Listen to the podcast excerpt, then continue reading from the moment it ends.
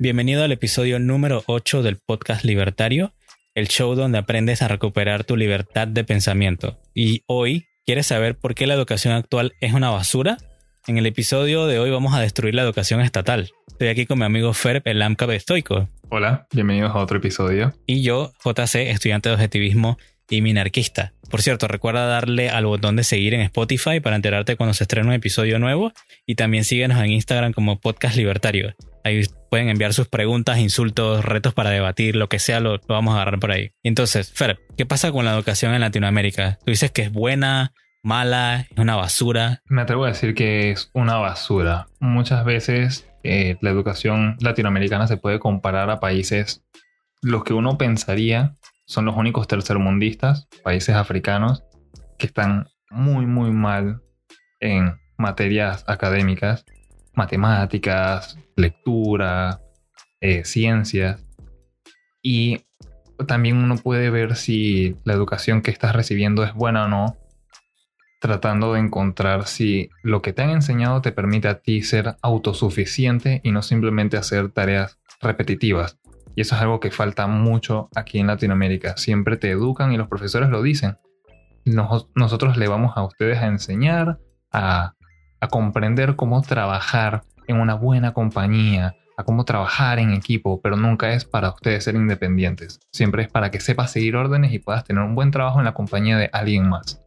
Sí, yo siempre veo como que hay un contraste en el que te, o sea, los medios te dicen dos cosas y que no, estamos bien en educación, todo está perfecto, todo va bien, se, espera que todo esté bien. Y entonces cuando vienen los resultados internacionales resulta que estamos en la lama, estamos en el piso, en, el fango.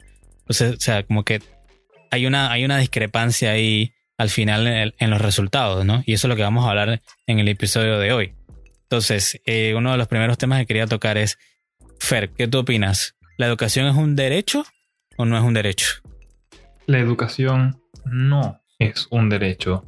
Como hemos mencionado en otros episodios, lo que constituye derechos son solamente las cosas que envuelven es tu vida, propiedad y libertad, sin intervenir en la vida, propiedad o libertad de otra persona. La educación no puede ser un derecho porque necesariamente implicaría que otra persona se vea obligada a educarte a ti y no puedes forzar a alguien a hacer algo que no quiere. También si te pones a ver los derechos fundamentales, lo de vida, libertad y propiedad privada, son como dados por la naturaleza, por decirlo así, para no, no, no profundizar tanto ahorita en eso. Después en otro episodio hablaremos de ese tema. Pero la educación requiere de que alguien más la produzca. ¿Quién le va a pagar a los maestros? ¿Quién va a construir las escuelas? Quién va a pagar la seguridad de esas escuelas para que esos niños estén ah, pues, seguros. Hay todo un montón de cosas relacionadas que tienen que ver con la economía. Entonces no puede ser un derecho en sí porque de todas formas alguien la tiene que pagar. Correcto, tú tienes la libertad de educarte, pero bajo ninguna circunstancia deberías tener el poder de, de nuevo enfatizando el punto, forzar a alguien más a darte ese conocimiento, porque esas son cosas que a la otra persona le tomó años, sino décadas de estudio haber acumulado. Sí, entiendo. Bueno, por, bueno, para mí, en mi opinión personal, toda la vida he pensado, desde que estuve en la escuela y ahora que ya salí de ella, del sistema, para mí las escuelas son, son prisiones. Ya no es sencillo, prisiones. Mismo uniforme, mismas tareas, mismos temas, la misma autoridad, el encarcelamiento. Tú estás cuántas horas ahí obligado. O sea, eso es una prisión, ¿no lo crees? Ese formato viene es de la era de la revolución industrial. ¿Por qué uno se viste de esa forma? ¿Por qué te sientas en filas y columnas, todos mirando en una sola dirección? Porque eh, el formato en el que funciona una fábrica, de nuevo, en la revolución industrial todo lo prominente y lo que se veía como el futuro, el éxito de todo es trabajar en una fábrica porque produce las cosas más nuevas y caras. Entonces te iban acostumbrando a prepararte para ese estilo de vida, esa forma de trabajar, pero no es eficiente. Hay muchas universidades y colegios privados que, sabes, siempre son un poco divergentes y tienen formatos. Hay colegios, por ejemplo, en la Universidad Francisco Marroquín, eh, su salón, eh, las personas se sientan en un cuadrado. Entonces, ves, funciona de una forma diferente O sea, como si fueran una organización, entonces, como, como una empresa, digamos. Correcto. La, la forma tradicional de los colegios de vestirse con un uniforme y de sentarse de esa manera es algo extremadamente viejo y esa era la explicación. Te estaban preparando para ser un subordinado, no para ser un independiente. Bueno, y otra cosa que queríamos hablar es, parece como que esas cosas llegaron, salieron un poco en los medios y desaparecieron, pero fueron los resultados finales de PISA, De los, de los exámenes internacionales. Y, por lo menos en Panamá, eh, según un diario local, hablaban de que en la, en la tabla de, países quedamos en últimas posiciones. Por ejemplo, la, la, prueba que se aplicó en el 2018 y se concentra, ¿sabes?, ¿no? en las habilidades de, de los estudiantes para leer y entender lo que leen, eh, para entender ciencias y para aplicar matemáticas. Entonces, por ejemplo, en las habilidades de lectura, Panamá ocupó la posición 71 de 78 países. Básicamente estamos en el fango. Es el, es el, fondo, es lo último. es lo último por completo. Y en ciencias y matemáticas el resultado fue peor todavía, porque quedamos de 76 de 78 países. ¿Qué te quiere decir eso? Que los estudiantes aquí en Panamá leen y no entienden lo que leen, no entienden ciencias y no saben aplicar matemáticas. Yo creo que tú querías contar algo de eso sobre las matemáticas, Fer. Sí. Eh, para que tengan una idea, yo vengo de un colegio privado y mi universidad fue pública, la Universidad de Panamá. Y ya en sexto año, cuando yo estaba a punto de graduarme y estaba todo el mundo emocionado, discutiendo qué vamos a estudiar, en qué nos vamos a especializar, yo dije a mis compañeros, eh, yo quiero ir a estudiar finanzas. Eso es lo que, a lo que me dedico ahora. Y un compañero me dijo, pero tú no vas a poder, tú eres malo con las matemáticas. Y se formó una discusión, yo le dije, yo sí voy a poder, yo voy a estudiar, me llama la atención, quiero aprender. Y aún siendo muy malo entre todos mis compañeros en la escuela privada, cuando fui a la universidad, yo era el promedio decente, o incluso en algunos salones, en algunas ocasiones, fui de las mejores notas en matemáticas. Estamos hablando de que habían personas que venían de colegios públicos que eran peores que el peor de una escuela privada. Y tuve mis dificultades en la universidad, no lo voy a negar, pero me impresionó muchísimo eso. Y de nuevo, comprensión de lectura, expresión, cuando habían que dar charlas. Notaba que los compañeros y compañeras que venían de colegios públicos estaban desarrollados muy por debajo.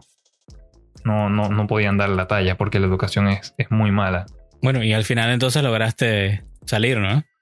Sí, ahora sí aprendí, pero incluso tengo que hacer de nuevo la distinción, no fue por la universidad. Tuve muy buenos profesores que me ayudaron, pero mayoritariamente fue por mi cuenta y compañeros que entendían mejor matemáticas que yo. No fue por el sistema.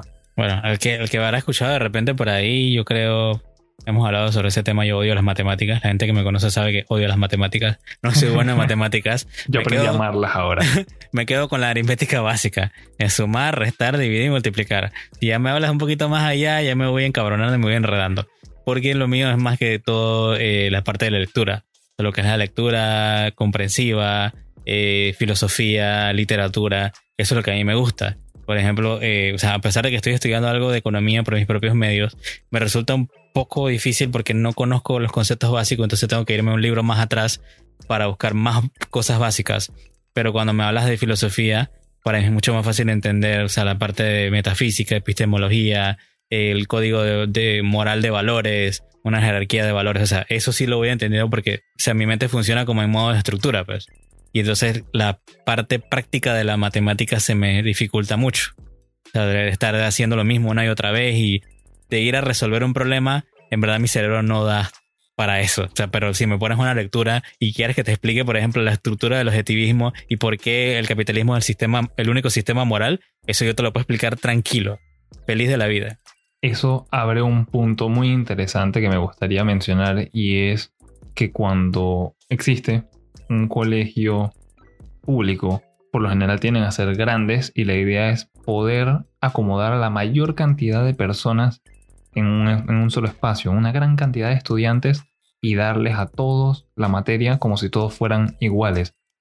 Y ahí es donde entra entonces la ventaja de un colegio eh, ¿sabes? Un poquito más dedicado y privado que encuentra las diferencias entre sus estudiantes. No todo el mundo es bueno en matemáticas, no todo el mundo es bueno en arte, no todo el mundo es bueno en educación física, por ejemplo, haciendo deportes.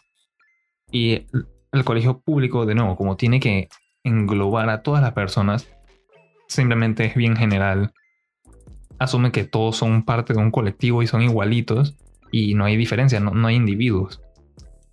Entonces, apenas fallas en algo, te tratan como que tú fueses un divergente y tienes que ser castigado. Sí, y es, en verdad, porque como, como dije, como es una prisión, es un solo currículum, un solo pensamiento, una sola forma de enseñar. Sea, tienes al maestro ahí adelante hablándote una verborrea que te da sueño y tú no siquiera te interesa, pero por lo menos si a ti te interesaba la matemática, estabas perfecto.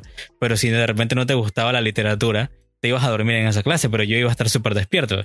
¿no? ¿Ves la, diferencia en eso? Pero también hay otra cosa que se le olvida a la gente. Hay gente que es casi ineducable, que, que no va con el sistema y aprenden de otras formas más mecánicas o más manuales, pero esa gente incluso queda fuera del sistema. Sí, correcto. La forma en la que uno aprende. Yo soy eh, bien visual, pero hay personas que les gusta más leer y hay personas que son más prácticas, que simplemente ensayo y error y mucha repetición y de esa forma ellos aprenden. son cosas que un sistema público simplemente no te puede dar porque la estructura bajo la cual están ellos fundados no, no, da para eso. Bueno, y entonces continuando con el, con el tema, hablemos de el financiamiento, o sea, cómo hacen las escuelas entonces para mejorar. El financiamiento es básicamente cómo se le paga a los profesores, porque viven de eso, ellos están utilizando tiempo, recursos y su esfuerzo para ellos mismos educarse, para poder transmitir el conocimiento a más personas. Esa es, una de las cosas que hay que pagar. Y también hay que mantener la estructura y dar ciertas comodidades, tener baños, tener agua, tener un lugar limpio donde comer, tener aulas de clase cómodas para que no hayan distracciones y uno se pueda concentrar fácilmente en la materia. Y no hay otra forma de financiar que con dinero. La privada lo hace por medio de una forma voluntaria. Obviamente vas, te matriculas. ¿Por qué? Porque yo elegí este, este colegio porque es el que me llama la atención para mis hijos. Creo que es ideal. Yo veo que a mi hijo le interesa, no sé, los deportes, así que este colegio tiene eh, buenas recomendaciones de deportismo. Tienen, eh, no sé, una buena cancha. Cancha para jugar. Eh. Exacto. Tienen profesores que le han enseñado, yo no sé, o fueron eran jugadores profesionales en sus tiempos, cosas así. El público funciona totalmente diferente. Eh, recaudan impuestos, se le da un presupuesto, trabajen como puedan, listo. Si falla el colegio por corrupción o por algún otro problema, siempre la excusa es de que simplemente no tuvieron suficiente dinero y hay que darles más, más, más, más, al punto de que hay profesores de colegios privados que manejan carros muy baratos o ni siquiera tienen auto y después ves a un profesor de un colegio público manejando un auto de lujo. ¿Cómo es eso posible?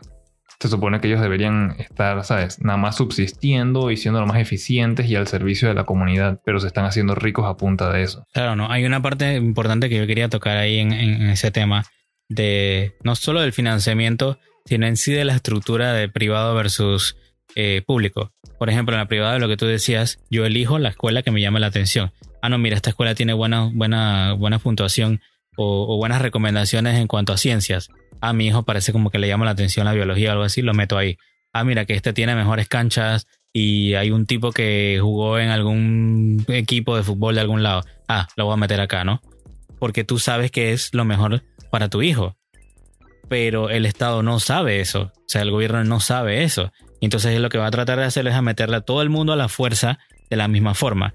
Y una de las cosas que yo siempre noto es en cuanto a los profesores. Porque, por ejemplo, si tú en una privada tienes un profesor que es malo, probablemente tu hijo te lo diga, probablemente escuches de otros maestros si estás pendiente de eso, eh, o de, de, otros padres, que es un mal maestro, y posiblemente le pase algo, o sea, o, o haya alguna sanción para ese profesor, ¿no? Para que mejore y si no, se le despide y ya sale del sistema, sale de, esa escuela, porque o sea, no, no, no sirvió para eso.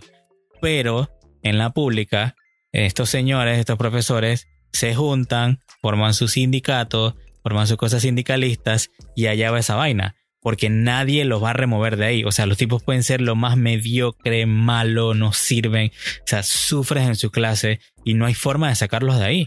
Y entonces todo el mundo está por acá diciendo que, ay, pero ¿por qué falló otra vez este año el, sistema escolar estatal? Nadie sabe, que nadie supo, pero al final del día vas a ver que los profesores están ahí y no hay forma de crear incentivos o que, de crear pérdidas porque no hay consecuencias. O sea, el tipo sigue fallando y ahí sigue. ¿Qué te opinas de eso, Fer?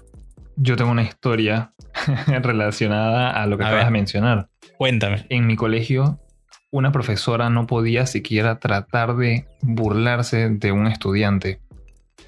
Fue varias veces sucedió que simplemente porque había un estudiante que era un poco más lento de, ¿sabes?, aprender lo que sea que estuviéramos tratando, digamos que eran las tablas de multiplicar. Una vez una profesora trató de burlarse de una compañera diciéndole, hey, estudia, estudia, estudia. Y se lo puso así, se, puso a repetírselo en su cara como para burlarse y algunos compañeros se rieron. Es algo malo. la misma profesora haciendo bullying no llegó a terminar la semana. Simplemente los, nosotros, los mismos estudiantes, los mismos niñitos, estábamos en la primaria. Fuimos, le dijimos a nuestros padres, ellos dijeron, yo no puedo creer que eso esté sucediendo, vamos a quejarnos con las autoridades del colegio. Y el colegio apenas se enteró, ellos, claro, no quieren eso, no quieren ese tipo de imagen. Y afuera lo solucionaron. Tú no podrías hacer algo así estás hablando en de el colegio público. Estás hablando de una escuela privada. Claro, ellos, porque claro, si, si, si tú estás pagando, tú quieres que sea lo mejor posible por el dinero que tú estás dando. No vas a aceptar ningún trato erróneo, no vas a aceptar que corten esquinas, todo tiene que ser perfecto. Y eso es desde el colegio privado más barato hasta los más caros. Entre más dinero le das, ellos quieren que tú sientas que hay un valor adicional por haberles dado dinero. El público no tiene ese incentivo. Y regresando un poquito, ¿cuál es el incentivo de verdad del el Estado en que las personas se eduquen, sean exitosas por medio del colegio público y después pasen a estar en escuelas privadas y a especializarse más? tener una mejor educación. Ninguno es el mismo caso que sucede con la policía y el crimen si se trata desde un punto de vista público. Si tú logras solucionar el problema que existe, ya no es relevante la existencia de la policía. Si ya no hay criminales, ¿para qué necesitas tener tantos cuarteles y tantas armas y tantos policías? Si ya están todos educados y todo el mundo hace mucho dinero porque son muy productivos y se pueden educar a través de escuelas privadas o comprando libros o con tutores que van a tu casa y todo ese tipo de cosas, ¿sabes? De el 1%, ¿por qué vas a seguir con colegios públicos? Ellos no tienen ese, ese, incentivo de educar a la población, porque significaría que entonces tendrías que despedir a un montón de gente y ya dejaría de haber, de haber ese juego de, ah, me voy a hacer rico a punta de corrupción pidiendo más fondos para mi colegio. Estoy seguro que alguien en este momento estará preguntándose, pero entonces, eh, JC y Ferb están diciendo que las personas pobres no pueden pagar el colegio privado, así que simplemente que no se eduquen. Ah, a ellos no les gustan los pobres. Vamos a un formato de financiamiento de educación de uno de los más grandes expositores del liberalismo, y ese sería el señor Milton Friedman. Él desarrolló un sistema llamado vouchers educativos y eso es lo que hacen en los países escandinavos. Lo pueden buscar cuando las personas dicen, la mejor educación es de los países socialistas escandinavos. Después le vamos a contar si esos países son o no son socialistas. Un tip, ¿sabes? Un adelanto, no, no lo son. y la educación no es pública. El gobierno, si tú le puedes probar al, al Estado que tú no tienes recursos, que tú no recibes suficiente dinero para pagar una educación a tu hijo, ellos te van a dar a ti un cheque que solamente puede ser reclamado por la escuela, no te lo puedes gastar en nada más. Eso pasa a las manos del padre y de la madre del hijo. Ellos buscan el colegio que esté en ese rango, digamos que el, eh, voucher, un voucher siendo como un cheque, dice 500 dólares. De nuevo, son estas, estos países muy desarrollados en los que todo es más caro, pero ellos tienen los medios de hacerlo funcionar. Tú vas a buscar un colegio que te cueste 500 o menos y ahí vas a meter a tu hijo, pero todavía está bajo decisión tuya y los colegios son privados. mira lo bueno que es eso. Si tú no puedes costearlo, el gobierno te va a ayudar por medio de impuestos. Ni modo, seguimos con ese formato, pero por lo menos tienes una mayor libertad y incentivas entonces la interacción entre personas de escasos recursos con gente de altos recursos. Imagínate que un niño del chorrillo pudiese ir al mismo colegio que alguien, eh, no sé, de Paitilla, porque tiene la ayuda y tiene la opción. Y si el chorrillo, falta el chorrillo es un lugar eh, pobre aquí y Paitilla es un lugar rico para que nos escuchen en otro país. La aclaración es necesaria. Eh, es bueno no solamente para que las personas se puedan educar, sino que aumentas la interacción entre personas para que vean, oh, wow, mira lo diferente que es y puedo tener también contactos y tengo amigos que son de otra, otra especie de, de, de, ¿cómo se de nivel socioeconómico. Puedo ver diferencia y no te encierran y te dicen, como hacen mucho en las escuelas públicas que les encanta el marxismo, dicen, esos ricos te quieren pobre y te quieren miserable. Cuando tú vas a las escuelas privadas te das cuenta que no es así. Y también me recuerda, yo estudié con compañeros y compañeras que estaban becados, ellos venían de colegios públicos y eso es lo que está buscando entonces el voucher hacer, mayor interacción. Si tú no rindes, por cierto, con ese voucher, si tú no estás dando la talla, no estás teniendo buenas calificaciones, ya no es gratis el dinero. Porque la idea de que te estén ayudando es que tú después vayas a ser un ente productivo y regreses ese dinero por medio de impuestos a las arcas del Estado. Si tú no rindes, eso pasa a ser una deuda y ahora lo tienes que pagar. Entonces está en los intereses del padre, del estudiante y de todos que tú seas un buen estudiante. No es como en el colegio público que simplemente no importa, te pasamos, beca universal, perfecto, te vamos a dar dinero solamente por ser un estudiante mediocre para que no llores. Eso, eso que es, no funciona. Entonces este, esta solución no se olvida de las personas que tienen pocos recursos y te otorga libertades. Bueno, yo, por ejemplo, yo tengo otra. O sea, no, no he estudiado tanto lo del voucher o cheque escolar, como le llaman, pero a mí me parece más que todo que tenemos que volver a, a las bases o a, a, las raíces, que era la educación parental voluntaria. Sí, muchos. Yo no tengo hijos, así que no sabré, ¿no? Porque muchos me dirán eso, ah, ¿cuántos hijos tú tienes? ¿Cómo vas a decir eso?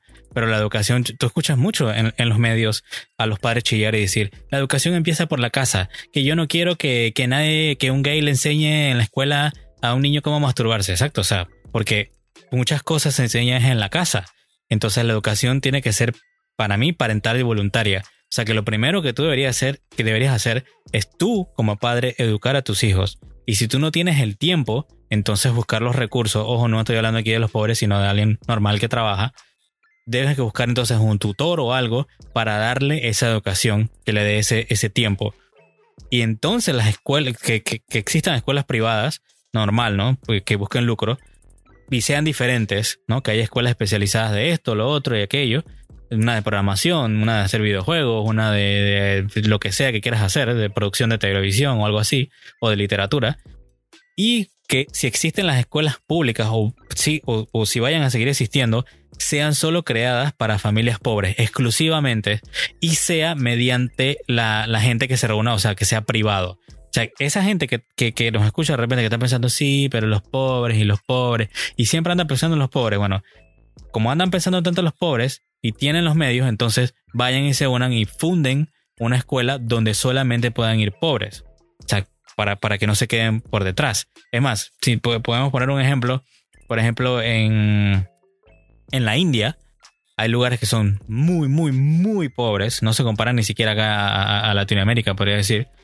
Y entonces, ¿qué pasa? Hay, las familias se reúnen y agarran a uno solo de sus integrantes, ponte que a uno de los niños, y, lo, y reúnen todo el dinero para educarlo, para solo educar a esa persona. Y ha pasado muchos casos que ese niño que se educa cuando ya va a la universidad y consigue un trabajo, él regresa a la comunidad otra vez. Porque, o sea, ahí están sus raíces. Y hay muchos que se han convertido en profesores. Y entonces han regresado a sus comunidades para tratar de enseñar a los niños. Y entonces, obviamente, mediante eh, donaciones privadas, poquito, él va cobrando poquito. ¿Pero por qué? Porque él tiene un incentivo de que es su comunidad. Entonces yo diría que si tanto te quejas eh, de, de, de, que, de los pobres y todo lo demás, de que no tienen educación, entonces ve tú y haz algo, tú como individuo, en vez de estar chillándole al Estado, ve y haz algo por esas personas pobres de tu comunidad. Sí, aquí un extracto de mi libro favorito Meditaciones de Marco Aurelio, en el libro 1, apenas empieza el libro, él em, em, comienza a dar agradecimiento como una dedicatoria a su padre, a su madre, a sus tíos, pero inmediatamente él comienza diciendo que a mi tatarabuelo haberme enseñado o no haberme permitido atender a centros de educación pública y haberme enseñado que buenos maestros en casa y haber gastado liberalmente, o sea, gastar tanto dinero como sea posible en educación por cuenta propia es muy importante y debería ser considerado deber del individuo. Estamos hablando de hace cientos o miles de años atrás. Ya tenían ese concepto resuelto. ¿Por qué seguir con la noción de que esto es un derecho y de que alguien más lo tiene que pagar? Cuando tú te involucras, tú puedes exigir que sea mejor. Porque cada vez que alguien dice, ah, pero tal cosa es gratis y a caballo regalado no se le miran los dientes, eso es una expresión que utilizamos acá, de seguro tal vez algunos otros países latinoamericanos la, la utilicen. Simplemente porque algo es gratis, no tienes derecho a quejarte. Porque no pagaste. Pues, ¿qué te parece? Paga, involúcrate, aunque tengas que dar solamente un dólar y que el resto te lo financie otra persona como manera de ayuda. Eso te da a ti la posibilidad de quejarte y exigir un mejor trato y mejor calidad de educación. Hay que involucrarse en eso. Es tu responsabilidad, no es responsabilidad de nadie más tu futuro. Y educarte va a afectar directamente tu futuro, tu éxito. ¿Por qué vas a dejarle eso a otra persona o al Estado? Entonces, siguiendo con esa misma línea de pensamiento, ¿tú opinas que la educación crea igualdad de oportunidades o no? Sí. Uno cuando llega a este mundo viene en distintas circunstancias. Hay personas que vienen padeciendo de alguna condición o su familia no tiene muchos recursos, pero al momento en el que tú te educas, ya la idea de la educación es ayudarte a ti a entender mejor el mundo y que puedas utilizar tus facultades, o sea, tus habilidades, para ser más eficiente, productivo, eficaz evidentemente entonces te deja como una persona más competitiva. Tan competitiva o más, dependiendo de la calidad de educación que recibiste, que muchas otras personas. Una persona muy, muy pobre que aproveche muchísimo la educación que se le da y las oportunidades, por ejemplo, si fueron becados, puede llegar más lejos que el hijo de algún millonario. Bueno, yo opino lo contrario. En verdad, para mí, yo no, yo no creo en igualdad de oportunidades así, porque creo que ya hablamos de ese tema de que igual, si en tu casa tu padre habla inglés y tu madre habla francés y en mi casa solamente se habla español, cuando vayamos al colegio, ya, ya tú tienes una ventaja que yo no tengo. O si de repente tus padres son doctores y los míos son, yo no sé, eh, digamos, trabajan en el gobierno, ya ahí hay una, una, desigualdad. O sea que si hay como una, o sea, si hay que buscar es la igualdad ante la ley, que sea el mismo marco legal, o sea, como digamos que las mismas reglas del juego, pero siempre también hay que contar con, el, con que el niño, hay niños que se aprenden más rápido, hay niños como yo me pasó a mí, que no era bueno en matemáticas, pero sí era bueno en lectura, hay niños que fueron como tú, que eran buenos en matemáticas, entonces, o sea, siempre va a haber una desigualdad de cosas que van dando, entonces yo pienso que la, la, la, la estatal, o sea, la educación estatal no va acorde con ese juego de desigualdades de, de, o sea, de cómo somos diferentes, pues. O sea, que tanto la gente te dice, no, que hay diferentes eh, inteligencias, que inteligencia, ¿cómo es que es? La psicomotora, emocional, ajá, y todo eso. Entonces, así mismo, como hay diferentes inteligencias, si tuvieras la escuela libre, o sea, si separaras la educación del Estado y los privados pudieran poner la escuela que quisieran, así mismo los padres pudieran elegir la escuela que quieren. Entonces, ah, yo quiero una escuela que se trate de danza, bueno, voy a esta. Una escuela que se trate de programación, voy a esta. Una escuela que es de más cosas manuales, bueno, me voy a esta. Pero ahorita mismo, en la mayoría de los países de, habla hispana, no tenemos eso, porque la educación está casada con el Estado. Eso, de nuevo, otra historia de mi, de mi juventud y de mis tiempos de escuela. Un compañero que era un inmigrante venezolano. De no, mi colegio privado y él no era muy buen estudiante si lo ves por ese lado de matemáticas y redacción o vamos a hablar, pero era muy, muy bueno con todo lo que era arte. Tocaba guitarra, tocaba el teclado o piano, dibujaba y pintaba muy bien.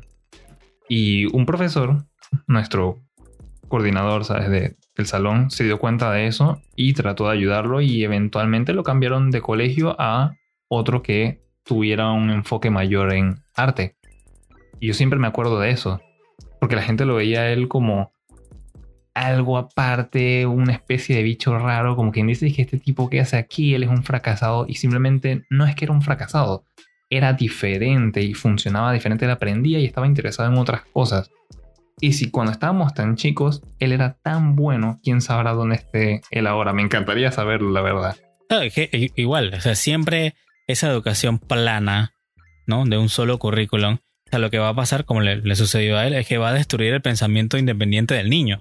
O sea que en realidad no hay ningún pensamiento, porque o sea, si él de repente está pensando en música o en algo, la escuela no lo, no lo, no lo va a incentivar a eso, o sea, lo va, lo va a tumbar. Entonces, eh, es, eh, en, la estatal, por ejemplo, lo que te van a terminar haciendo es adoctrinando, porque tú no tienes libertad de elegir.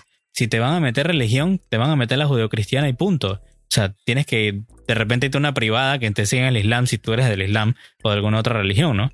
Entonces no tienes libertad de elegir para eso porque el Estado es el que pone las reglas y entonces te pone a reverenciar como que, el Estado es lo mejor y te pone que, o sea, el grupo es el que manda y por eso terminamos con unas democracias todas hechas, etcétera, porque se te dicen, ah, el bien común, el bienestar general, todo está por encima, el individuo no está. Y todo, o sea, la parte estatal, la educación se ha vuelto colectivista, o sea, no hay individualismo en lo absoluto. Sí, correcto. Tienes que desempeñar como el resto de tus compañeritos porque si no eres un, outcast. Tú eres raro, tú no encajas, vete de aquí. Y así, así no pueden ser las cosas. En especial, algo que me gustaría mencionar también es, yo creo que no es que estemos en desacuerdo tú y yo, JC, sino eh, la perspectiva en la que lo estamos eh, hablando.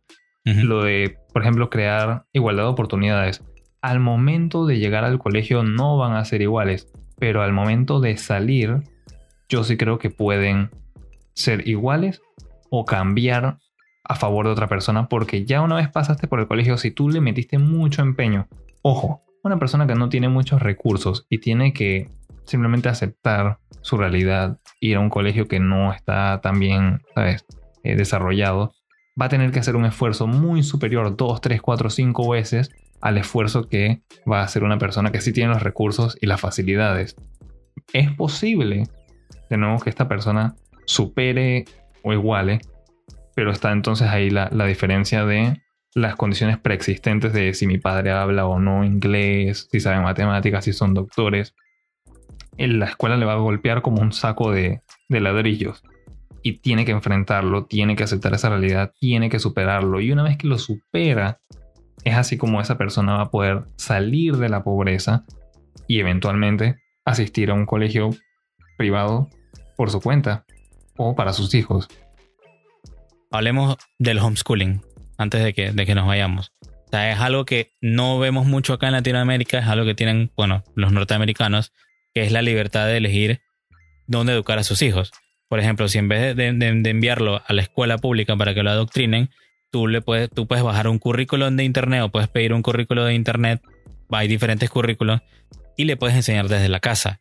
Entonces es lo que volvía yo a, un tema que mencioné anterior, lo de la educación parental voluntaria, la que debería empezar por la casa. Y ya después de que el niño sepa, digamos, leer, eh, sepa razonar mejor, ya tenga como que cierta base, entonces de repente podrías enviarlo a un colegio porque él ya va más preparado y así no, no terminan adoctrinándolo. Pero siempre eso es con responsabilidad y tratar de enseñarle al niño individualismo, ¿no? Además de eso, enseñarle al niño a pensar, a cuestionar todo lo que les digan, a tener autocrítica, a ser autoconsciente. O sea, porque de nada te sirve que, o sea, si tú no le enseñas nada al niño y va vacío al, colegio, o sea, lo que le van a enseñar es obediencia ciega. Y la obediencia ciega no es una virtud. O sea que yo lo que recomendaría es, bueno, ya que no tenemos el homeschooling acá, o sea, lo de estudiar en casa, que por lo menos en nuestros países de habla hispana, que si tú eres padre, te sientes con tu hijo una hora, escúchalo, sus ideas, sus problemas, o sea, mira cómo razona, miren el nivel en que se encuentra ahorita mismo. Sea, muéstrale que, que él puede hablar sin miedo, porque eso es un arma poderosa que tú le estás dando al niño para que si, cuando lo envías al colegio, sepa cómo defenderse y no sea adoctrinado por la educación estatal si te toca enviarlo a una escuela pública. Sí, hay que involucrarse. Uno tomó la decisión de tener hijos, tiene que involucrarse hasta el final en eso. Es algunos tal vez me critiquen por lo que voy a decir, pero es como comprar un auto. Un auto no es lo mismo que un niño. No, no lo es, pero en el momento que tú adquieres un auto, es tu compromiso mantenerlo funcionando adecuadamente, darle un buen combustible, darle buen aceite, así mismo al niño, darle buen alimento, darle ropa y darle buena educación, asegurarte de que esté recibiendo esas cosas. Uno puede ver la comida que le está comprando a su hijo, uno puede ver la ropa que le estás comprando a sus hijos, no puedes ver qué está haciendo en el salón de clases, pero sí puedes preguntarle e involucrarte en su vida cuando regresa a casa.